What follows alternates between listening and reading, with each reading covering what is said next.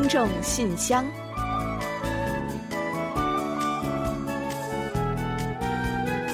分享最新动态，聆听您的心声。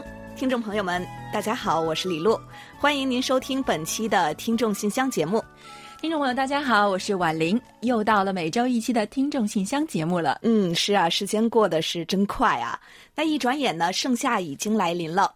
最近呢，韩国美食界刮起了浓浓的中国风。麻辣烫、麻辣香锅、麻辣火锅等地地道道的中式麻辣美食店是遍地开花，嗯，而且呢非常有人气的。对，没错，一小一不小心啊，就要门口排大队了。嗯，其实麻辣这股旋风啊，真的是正在席卷韩国呢。嗯，那不光是刚刚我们说过的中餐厅啊，在很多本土化的便利店里呢，也都可以见到各种麻辣口味的食品。没错，我看到过很多次了。嗯，但是你要知道，这个麻辣呢，曾经是韩国人饮。饮食中并不熟悉，而且呢也不太能接受的一种味道呢。所以说，世事变化孰能料啊？是的，而且呢，据说因为麻辣烫这个幕后功臣，中国啤酒在韩销量呢也跟着大涨了，甚至呢超过了一直位居进口啤酒榜首的。日本啤酒，嗯，看来韩国朋友们也很会吃嘛。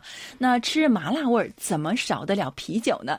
那尤其是地道的中国啤酒才会很对味儿吧？就是啊，这个夏天呢，有了中国美食和啤酒的佐味儿，也是够劲爆、够味道哈。只要是美食，不分国界，迟早呀都会受欢迎吧？嗯，那么我们今天的节目是不是也会有更多丰富多彩的好味道呢？接下来就让我们一起开启今天的听众信箱。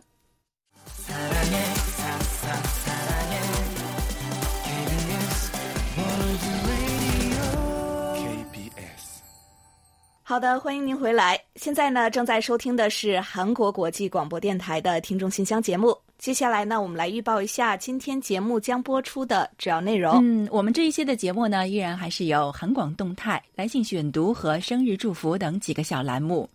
在生日祝福栏目中啊，我们将一起分享一段李雪听友提供的人生感言。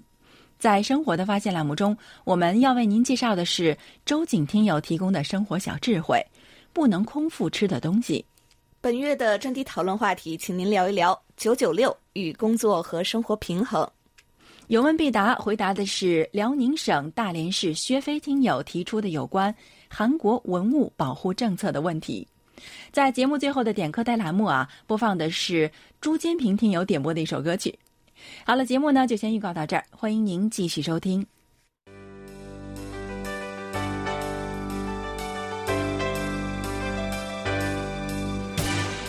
听众朋友，欢迎进入今天节目的第一个环节——韩广动态。首先呢，二零一九年海外听友满意度调查即将从七月一号开始了。那线下调查时间呢是七月一号到九月十六号，线上调查时间呢是七月十六号到七月二十九号。嗯，这是一个非常重要的调查啊！从本周开始呢，我们已经陆续为一百位听友们寄出了纸质版的满意度调查表。在这里呢，我们请收到的听友啊，一定要费心填好之后呢，尽快回寄给我们，因为听友满意度调查对我们来说是非常重要的，怎么强调也不过分啊。它也是我们改善广播服务的重要依据，所以敬请各位听友多多的参与，多多帮忙。嗯，是的。那线上调查呀，将于随后开始。没有收到纸质调查表的听友呢，届时也请大家呢多多的帮忙为我们来填写。特别是呢，我们的监听员们，请大家呢多多的给予关注和支持。我们呢也将抽选部分听友为大家来赠送奖品。另外呢，还有一件非常重要的事情啊，我们的第四届用韩语制作视频征集展呢，这个预赛报名和上传视频的时间呢，要持续到七月十一日。啊，听好了啊，是七月十一号。大家呢，如果有任何需要了解详情的地方，可以随时呢前往我们官网的活动主页以及我们的新浪微博来进行查看。嗯，另外啊，为了方便广大听友和我们更加直接和及时的沟通，我们的活动信息呢也会在微博上随时进行更新的，所以欢迎大家关注我们的微博 KBS World Radio。而且呢，除了大赛的情况之外啊，我们的很多动态也会在微博上传。所以，想要近距离的了解韩广，别忘了关注我们哦。嗯，再说一下这次的韩语大赛啊，有不少的华语圈的朋友关注和参与这一次的比赛。其中呢，不乏可以说一口流利韩语的朋友，也有秉持着对韩语的热爱，积极参与进来的朋友。还是那句话，重在参与，参与呢就有奖。所以，请大家呢一定不要过多的来顾及自己的韩语实力是不是足够。只要您呢提交视频，我们就给大家一个展示自我的平台。和一次近距离与韩国接触的机会。嗯，没错。那正如这次的大赛主题呀，我身边的韩国元素其实很简单，也很日常的。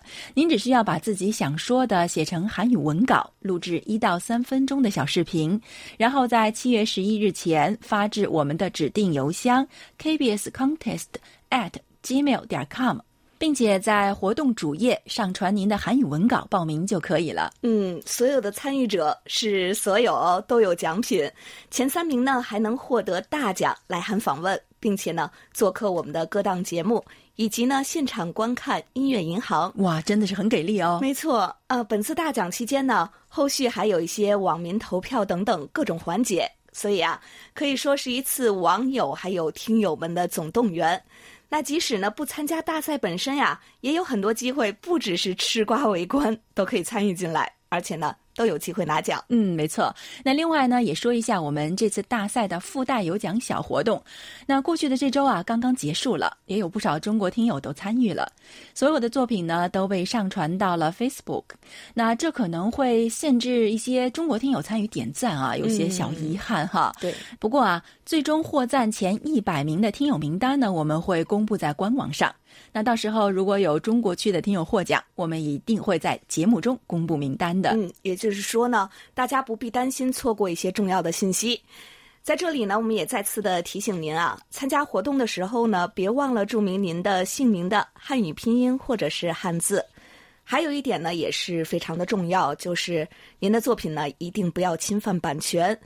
那这里的版权啊，不只是指的说作品不要抄袭，也是呢提醒大家，您的作品中啊不要直接出现，比如说某一位歌手的歌曲啊等等，这些呢是我们稍不注意就可能会犯的一些小错误，所以呢还请大家多留心一些。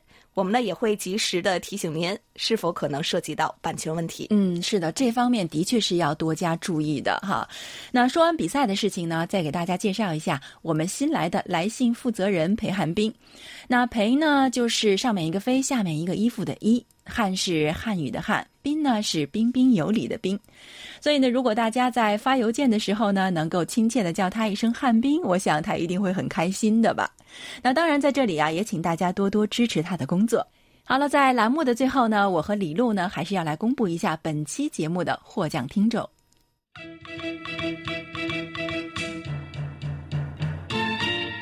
幸运听众是广东省肇庆市的梁明山听友。热心听众是江苏省南京市的姚德才听友。好，在这里啊，我们需要特别说明一下，今年呢，八十一岁的姚德才听友呢，一直在积极的为我们发送收听报告。那近期呢，因为没有我们的纸质报告了，还特意手绘表格为我们发过来。嗯，真的是有十几份呢，拿在手里呢，真的是一份沉甸甸的情谊。没错，我看到姚德才听友发来的收听报告呢，也是特别特别的感动。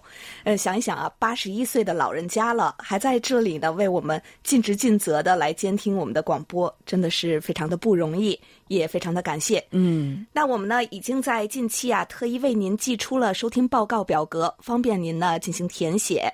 呃，在说完幸运和热心听众之后啊，还有三位参与奖获奖听众，他们呢是黑龙江省庆安的刘汉军听友，台湾的李成南听友，以及辽宁省庄河市的。学飞听友，嗯，恭喜以上的朋友们。那衷心感谢你们对韩广节目的关心和支持。当然呢，也非常希望广大的听众朋友们啊，能够多多支持我们的节目，给我们多来信、多反馈和我们多互动。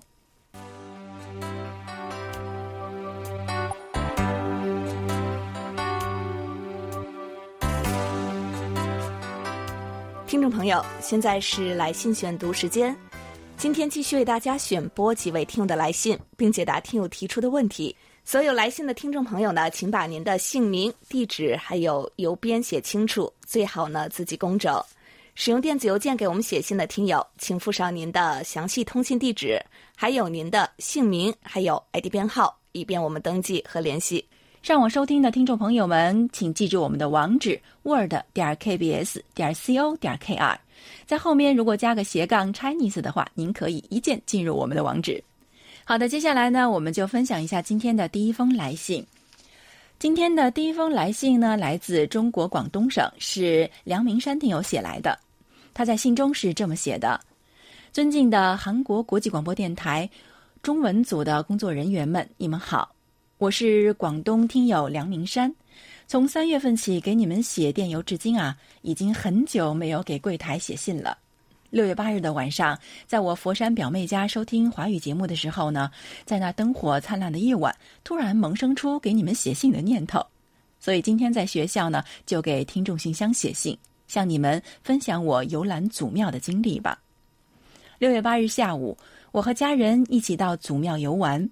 这是我第二次去祖庙游览了。这次游览啊，不仅消除了假期里的无聊，而且还舒展身心、放松心情，让我的端午假期过得非常的充实和愉快。嗯，很多听友呢都在来信说度过了一个非常非常愉快的端午节。那虽然韩国呢也过端午的，但是挺遗憾没有假期啊。所以呢，对大家能够放假真的是很羡慕。嗯，不过听友们快乐呢，我们也都很快乐的，因为啊，有大家的信可以分享嘛。啊，让我们一起来看看啊，梁明山听友要跟我们分享的内容。他说啊，在这里呢，向你们介绍一下祖庙。祖庙是广东省中华文化的传承基地，也是广东十个文明旅游景区的示范点之一。每到放假的时候呢，这里就会吸引很多的游客前来游览。祖庙里的景点呢非常多，有叶问堂、黄飞鸿纪念馆和万福台等等。当然不止这几个景点，同时呢还有各种武术表演。看过有关叶问电影的人们都知道啊，叶问是一代宗师。走进叶问堂，你可以看到馆内收集和展览着叶问还有与咏春拳相关的各种资料。在历史照片和录像中呢，也反映出叶问一生非常刻苦的钻研，并且大胆改进了武术教授方式，桃李遍天下的事迹。就连李小龙也曾向叶问拜过师，以至于日后呢成为威震海内外的功夫巨星。叶问呢以非常崇高的武德推崇咏春拳的发展，被称为一代宗师。他和黄飞鸿一样啊，武艺精湛，名声远扬。佛山呢，也因此享有“武术之乡”的美誉。嗯，我倒是也听说过，佛山呢是中国南派武术的主要发源地。那据说在上个世纪三四十年代的时候呢，佛山几乎条条街道都有收费授徒的武馆，几乎家家都练武啊，真的是这样吗？那所以呢，如果真的是这样的话呢，称为武术之乡呢，也绝对不为过吧。梁明山听友呢还介绍说啊。说完叶问堂，最好看的莫过于精彩绝伦的表演了。在黄飞鸿纪念馆里呢，有个很大的演武厅，每天呢都会有一场武术表演在这里进行。黄飞鸿的门人们将精湛的武艺呈现给了游客们。除了武术表演，还有舞狮表演，演员们技艺精湛，表演呢遒劲有力，每一个环节都让观众们不由得欢呼。鼓掌声呢此起彼伏，将表演推向了高潮。哇，看着您的描述呢，就让我联想起这个武打电影中的一些场面呢。那不知道大家呢是不是也有这种感觉？那我想，如果亲历现场观看的话，说不定还真的会穿越回古代的感觉。那武士人一摘面具，哇，一看原来是黄飞鸿。要真的是这样就好了。那梁明山听友还说啊。除了祖庙之外呢，佛山还有很多地方，就比如南风古照、亚裔公园，还有文华公园等等。我想请你们到釜山看一看，到祖庙去观光一下。嗯嗯，真的是好想去哦。那上周啊，我刚刚说了想去哈尔滨，那这周呢，在我的名单上呢又添了佛山。世界那么大，值得去的地方也真是太多了。那在这里呢，也祝各位啊都能有时间、有钱、有体力去走遍自己想去的地方。好，感谢梁明山听友跟我们的分享。嗯，我觉得每次呀听到这个听友们的来信内容以后，也觉得自己是跟着听友们走遍了世界各地了。谢谢梁明山听友。呃，这里呢还有一位来自黑龙江省庆安的刘汉军听友，他也是一位新听友啊。之前呢，他通过手写信的形式给我们寄送了五月份有关习惯的一些讨论内容。但是呢，因为我们北京邮路方面呀有一些问题，最近呢刚刚才收到了这封信，觉得如果没有机会播出呢，实在是有些可惜呀。所以啊，决定呢今天在来信环节呢介绍一下。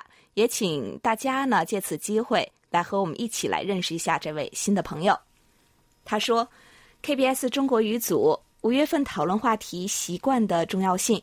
我有个与众不同的习惯，我不用手机，不上网，不看电视，只靠收听半导体收音机获得国内外的资讯，收听广播，关注经济走势，说不定哪一天会分享到红利呢。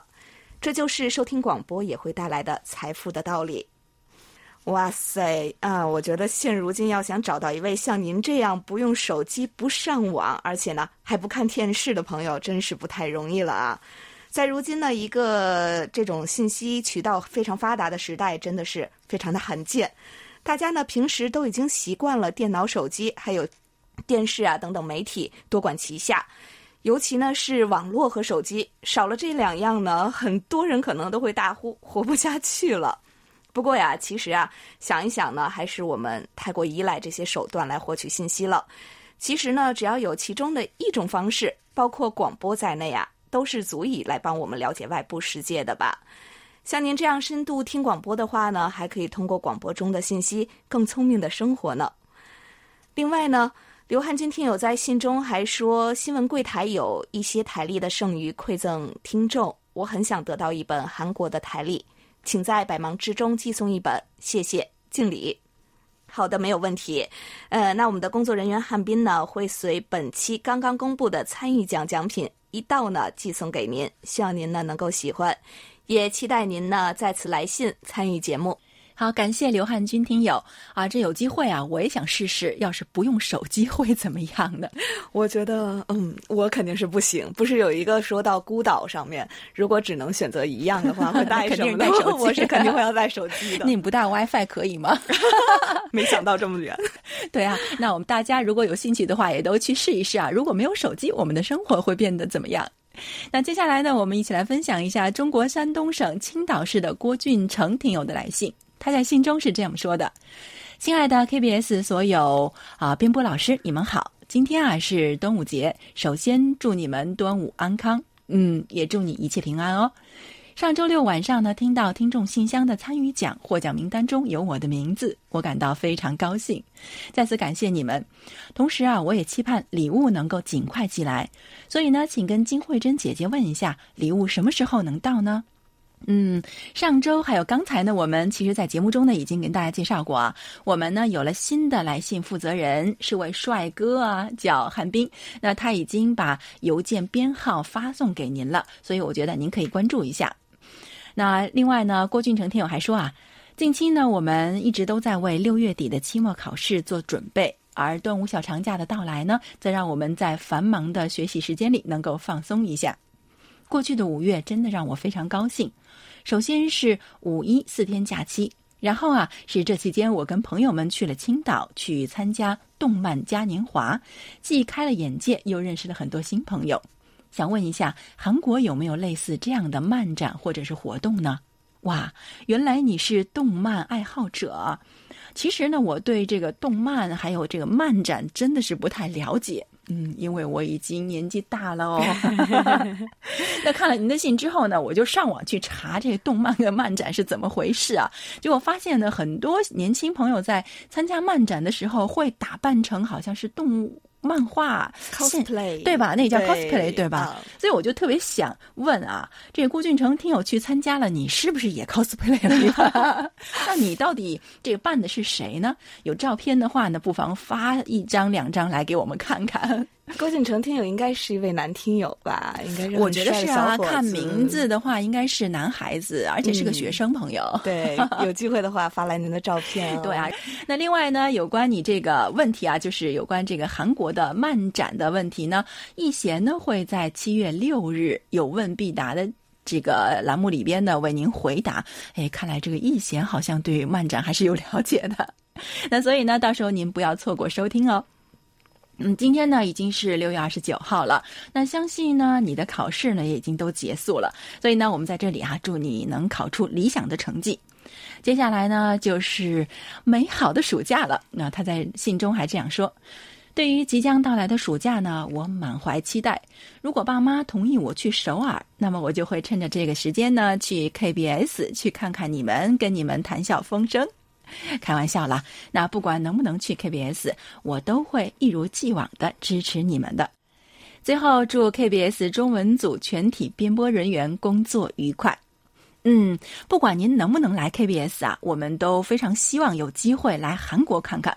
那刚刚呢，这个宋部长在外面给我们监制的时候，他还说啊，要如果要是郭俊成听友呢能够来 KBS 的话，那你一定就是来参观 KBS 国际广播的最年轻的听友。那刚刚李 李璐说，你说是他是什么？最 young 的，应该是 boy 吧？对，应该是的。那所以呢，我们在这里真的是非常欢迎你啊。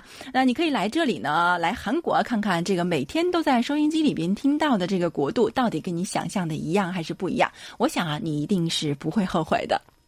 好，感谢郭俊成听友的来信啊！如果你能够在这个暑期实现韩国行，一定要记着跟我们分享哦。嗯，哎，我听完信以后啊，非常羡慕郭俊成听友的两样啊，嗯，哪两样啊？年龄，再一个是暑假。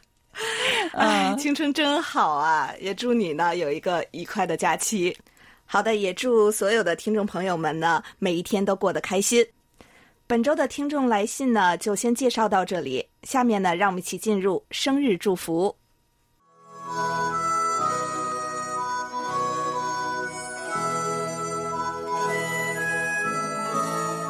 每个生命都是独特且美丽的，组合在一起，共同谱写出了一曲婉转动听的生命之歌。此时此刻，在韩广这个大家庭里。让我们把最真诚的祝福送给您，欢迎来到生日祝福。首先呢，我们送给即将过生日的听友们一段由辽宁省锦州市李雪听友提供的人生感言：做一个精致的女人，从容优雅。精致的女人应该像花儿一样活着，温暖像阳光，经得起风雨，受得住恩宠，耐得住寂寞，守得住时光。不仅要有花儿的魅力。还要有花的坚强、花的胸怀以及花的智慧，如此才能拥有如花的人生。精致的女人必定懂得充实自己，思想体现一个女人的内涵。岁月会成就最好的你，得体的装扮、优雅的举止、丰富的见识、由内向外散发的文化素养，以及你做人的原则、秉承的信念，都将成就你绚丽。精致的人生。好的，感谢李雪听友与我们分享刚才这段话。同时呢，在这里啊，我们再次祝福所有六月份过生日的听众朋友们生日快乐。那我们也来公布一下本月生日奖品的获奖听众吧。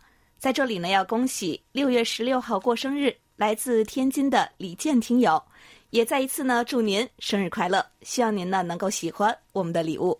接下来呢，我们就把这首由金光石演唱的《风吹来的地方》送给六月份过生日的所有听众朋友。那真心祝福你们每一天都快乐，在每一个烈日炎炎的夏日都有好风吹来。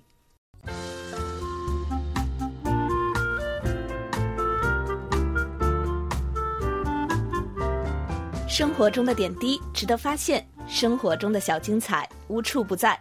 让我们做您的小助手。带您去了解生活中那些您不熟识的小窍门、小秘诀，给您的日常多一点温馨的提示。欢迎大家进入生活的发现。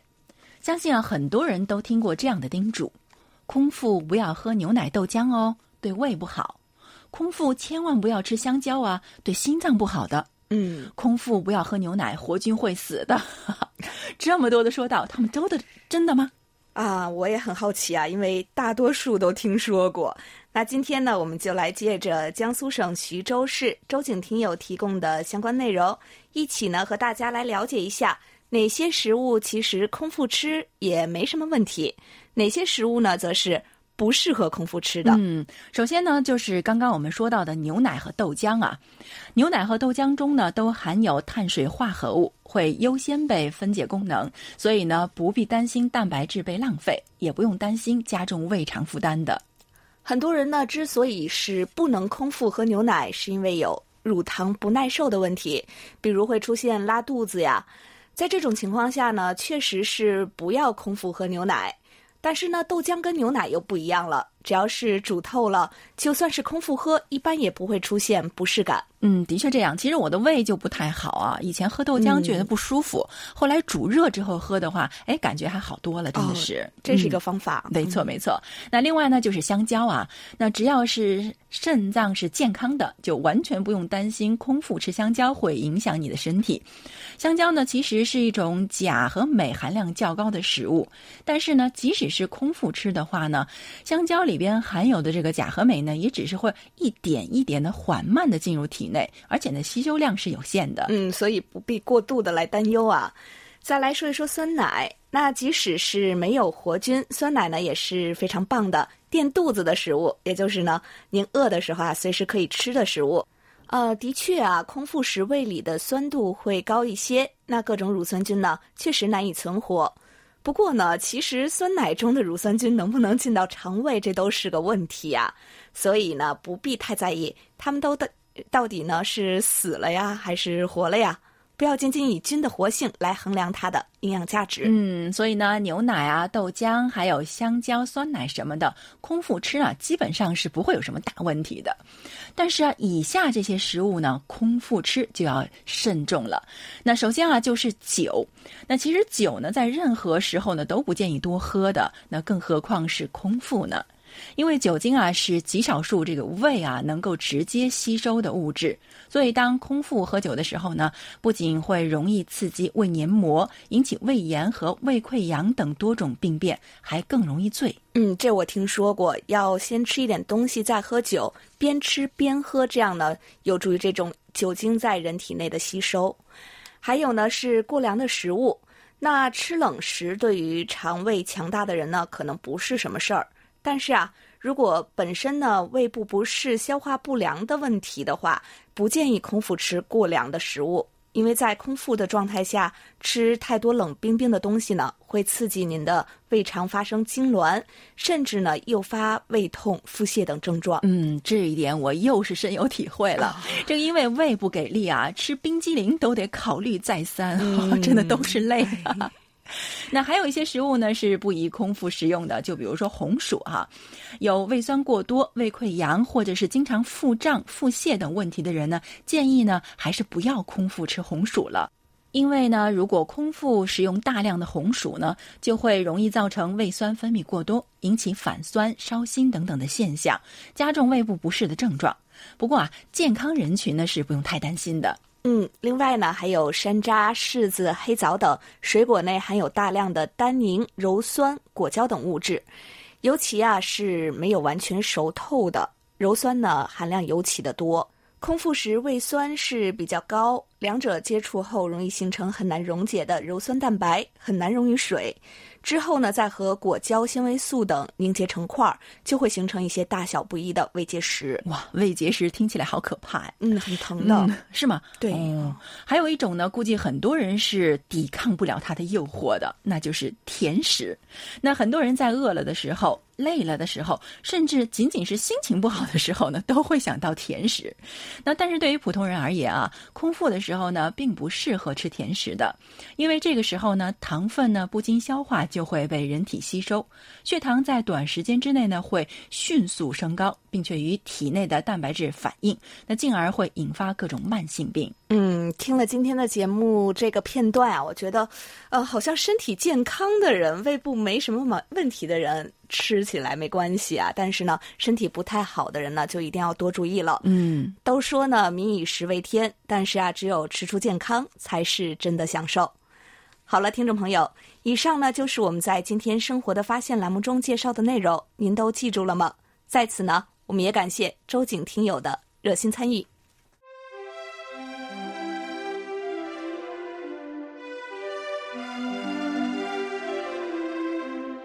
欢迎进入我们为您安排的专题讨论栏目。首先呢，要呼吁广大听众朋友们多多给我们来信，聊一聊七月份话题：如何才能让老人安度好晚年？下面呢，我们先来预报一下七月份和八月份的讨论话题。首先啊，是七月份的话题。现如今呢，世界很多国家呢已经提前步入了老龄化阶段。如何才能让这些老年人度过美好的晚年呢？由于现在很多家庭啊都是独生子女，并且娇生惯养，很难承担起双亲的养老责任和义务，而很多年迈的老年人进不起，也不愿意进养老院，这就势必造成这部分老年人吃饭、就医、看护和日常事务会变成很大的问题。所以，请大家谈一谈国家、政府和社会应该出台什么样的政策，如何才能让老年人安度晚年呢？八月份的话题是：近来延迟退休年龄成为各界热议的话题。受人口结构变化的冲击，延迟退休似乎已经成为大势所趋。但就业压力、个人和企业的负担，以及社会不公现象等带来的反对之声也不绝于耳。您对延迟退休问题持何种观点？如果延迟退休终将不可避免，您认为最好的方案是什么样的？每个月的详细的专题讨论话题啊，您可以到我们的官网 word 点 kbs 点 co 点 k 二上找到专题讨论板块进行查阅。那具体的专题讨论参与方法是啊，把您的观点和看法写成文章，不要太长了，也不要太短了，提前邮寄或者是电子邮件发送给我们。寄送手写信的听友啊，请提前一个月发信；使用电邮发送的听友呢，也请您尽早发送，这样呢，我们才能够按时在节目中播出。参与专题讨论的听友们都将有机会获得韩广的一份纪念品，所以啊，欢迎大家多多参与。我们本月的话题是：您对九九六是赞成还是反对？牺牲健康和幸福感获取的成功到底值不值得？您认为如何才能够做到生活与工作的平衡？好，接下来我们就一起进入今天的专题讨论。首先啊，是安徽省巢湖市楚昌荣听友的观点：十九世纪七八十年代，美国工人经历多次大罢工，终于逼迫工厂主真正执行八小时工作制。此后，八小时工作制逐渐得到世界各工业国家的认可。然而，在技术进步、效率提高的今天，人们的工作时间不仅没有减少，还延长了。九九六工作制甚至成了一些公司的常态。这个世界怎么了？在人们的质疑声中，有些企业辩称这是一种企业文化，提倡员工加班，鼓励员工全情投入、高效产出。在法律上，这种做法得不到支持。中国劳动法中明确规定。用人单位可以延长工作时间，一般每日不得超过一小时，每月不得超过三十六小时。而九九六工作制的加班时间远远超过了这一规定。有些老板们大义凛然，把九九六捧得跟朵花儿一样。可九九六工作制到底是怎么回事？违不违法？其实并没有多少讨论余地。中国劳动法第四章三十六条规定。国家实行劳动者每日工作时间不超过八小时，平均每周工作时间不超过四十小时的工作制度。拨开那些围绕在加班问题上的迷雾，在这层绚丽的道德外衣下，是企业对利益的原始冲动。说到底，这不过是一种转嫁经营成本的策略，在不增加用工人数的基础上，将现有员工的利用率最大化。这不是奉献，而是一种压榨。这没有什么值得好骄傲的，相反，应该是一种污点。一个行业的起步和发展阶段可以咬牙拼下来，但靠牺牲员工的正常生活与工作时间是不可延续发展的。它不仅给员工的身体健康埋下了隐患，也无法迎来一个行业的未来。上班九九六，生病 ICU，虽然是调侃，但是时常发生的员工过劳死也足以警醒相关公司。只有工作没有生活，这样的状态下，员工哪怕拿着高薪，幸福感又从何而来？我认为，遏制九九六需要劳动监管部门严格执法，及时叫停一些用人单位实施的九九六工作制。对于不停止违法行为的用人单位，依法予以严惩，令其付出应有的代价。如此，劳动者自身积极维权，劳动监管部门积极履职，严格执法，才会有利于九九六工作制淡出乃至消失，真正劳动者的权益得到应有的保障还有维护。好，感谢楚昌荣听友的分享。好的，接下来呢，我来分享一下天津市冯杰听友对本月讨论话题的看法。对于近期中国网络上掀起的“九九六”热潮，我本人是不赞成的。首先，国家法律规定工作日长度为八小时，也是世界各国普遍实行的工作制度。八小时工作，八小时自己支配，八小时休息。无论是对本人还是对社会、对家庭而言，分配既合理又很实用。其次，一周工作六天的工作制度还是在上世纪八十年代实行的。自一九九五年五月一日起，中国实行了双休制，改为每周工作五天。虽然工作时间少了一天，但工作效率更高了，并且后来还有了年假和每周两点五天的休息日。可见，国家对于工作者们的辛勤付出是充分给予肯定的。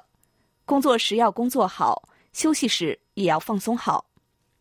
最后，“过劳死”这一词也是出现的越来越频繁，所涉及的人群年龄也是越来越小。巨大的工作压力导致中国每年过劳死的人数高达六十万人，已经超越日本，成为过劳死的第一大国。生活压力大、频繁加班、没有养成良好生活习惯等，都成为不少年轻人的常态。可是，如果没有了健康，哪里还有幸福与成功可言呢？前半辈子用命换钱，后半辈子用钱换命。希望这句话不要成为现实才好。好，以上是冯杰听友对本月话题的看法。在此呢，也要感谢楚昌荣和冯杰两位听友参与本月专题讨论话题的讨论。时间关系呢，本月话题的讨论就介绍到这里。接下来进入下一个环节。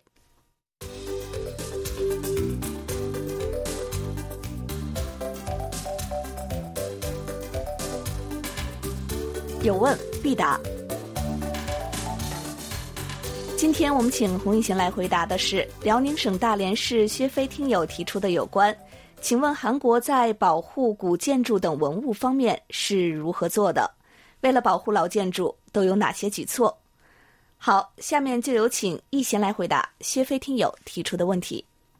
听众朋友，大家好，我是易贤，今天我来回答薛飞听友提出的问题。韩国是一个拥有悠久历史与文化的国家。进入古代呢，受到佛教、儒教文化的熏陶，对韩国文化造成了巨大的影响。全国各地都散布着众多的文物古迹，其中一半以上与佛教、儒教有关。但是呢，在近代工业化过程中，随着西方文物的涌入，传统建筑等古代文物一度受到忽略。而如今呢，韩国人普遍以文物古迹与传统文化深感自豪，认为也是韩国的竞争力之一。以传统韩屋为例，韩屋是以木材、黄土等天然材料建成的传统建筑之一，具有与众不同的特点与优势。如火炕作为传统取暖方式，用火柴、煤炭烧火，加热房间的地板。这种取暖方式呢，能使地板与屋内的空气变暖，可以起到在漫长的冬季御寒取暖的效果。韩屋的优势呢，在于环保与无公害。韩屋是以木材、纸张等天然材料建成的，具有良好的通风换气功能。所以呢，如今依然有很多韩国人愿意选择脱鞋进屋、席地而坐、就地而眠的韩屋起居方式。韩国的古代建筑等文物古迹呢，皆受到法律的保护。政府下属的文化财厅直接负责管理景福宫等古宫、宗庙、朝鲜王朝王陵等国家指定的国宝、宝物级文物古迹。各市道政府呢指定的文物古迹由各地方政府负责管理，文化财厅则提供财政等各种支援。文化财厅除了对文物古迹的外观改变、文物出境以及文物挖掘申请进行审核批准以外，还为文物古迹的保护与复原等项目提供国库扶持。以首尔市为例，首尔市积极推进韩屋保护政策，为了保护日益消失的韩屋，并保留韩屋村的传统景观，最近十年的目标是以北村、仁寺洞等韩屋密集地区的四千五百栋韩屋为对象，按照新建、维修、保护等项目，最多提供一亿韩元的补贴或贷款。同时呢，还购买韩屋密集地区的韩屋进行维修，委托民间管理，并积极用于宣扬传统文化。好，听众朋友，今天给大家介绍到这儿，希望薛飞听友满意。我们下次再会。